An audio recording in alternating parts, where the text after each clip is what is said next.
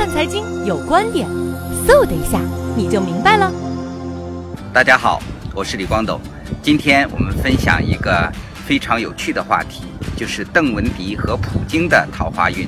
春天来了，院子里的桃花也开得非常的绚烂，而桃花运和邓文迪跟普京攀上了关系。最近啊，愚人节前一个最大的新闻就是说啊，邓文迪现在开始约会普京大帝了，啊，一时间网上沸反盈天。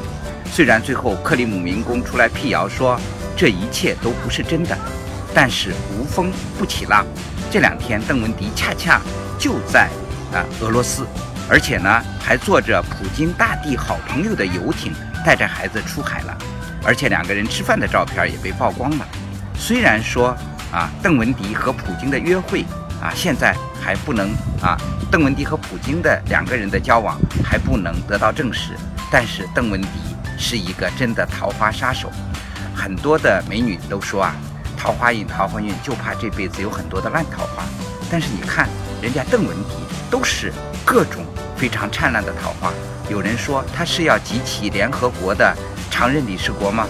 现在已经啊，美国有了啊，英国的布莱尔有了，又把普京大帝也集齐了，这真是一朵奇葩。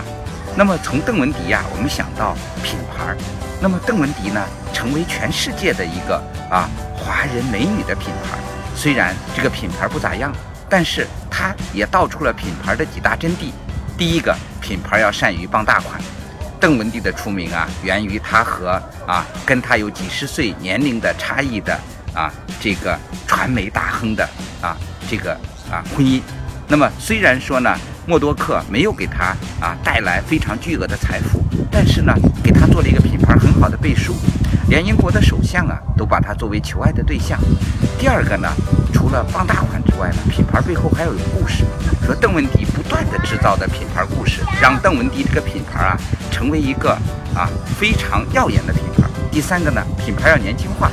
人家邓文迪啊，除了普京大帝，除了啊英国前首相布莱尔，还有小鲜肉，和小鲜肉的约会更是一时间啊画出了说出了人生的各种各样的精彩。我们中国啊有一个才女叫红晃，她说啊美女睡多少个男人才叫够？那么就这个角度来说，邓文迪这一辈子要值回啊红晃的好几辈子了。所以说啊，从邓文迪身上我们也看出。桃花朵朵开，就看你开的是什么样的桃花。当然，桃花不能啊，越了桃然桃花呢不能太泛滥。如果桃花泛滥的太多，可能就像啊普京大帝和邓文迪的传说一样。如果传说再多，可能最后邓文迪成为各国不受欢迎的对象。谢谢大家收看。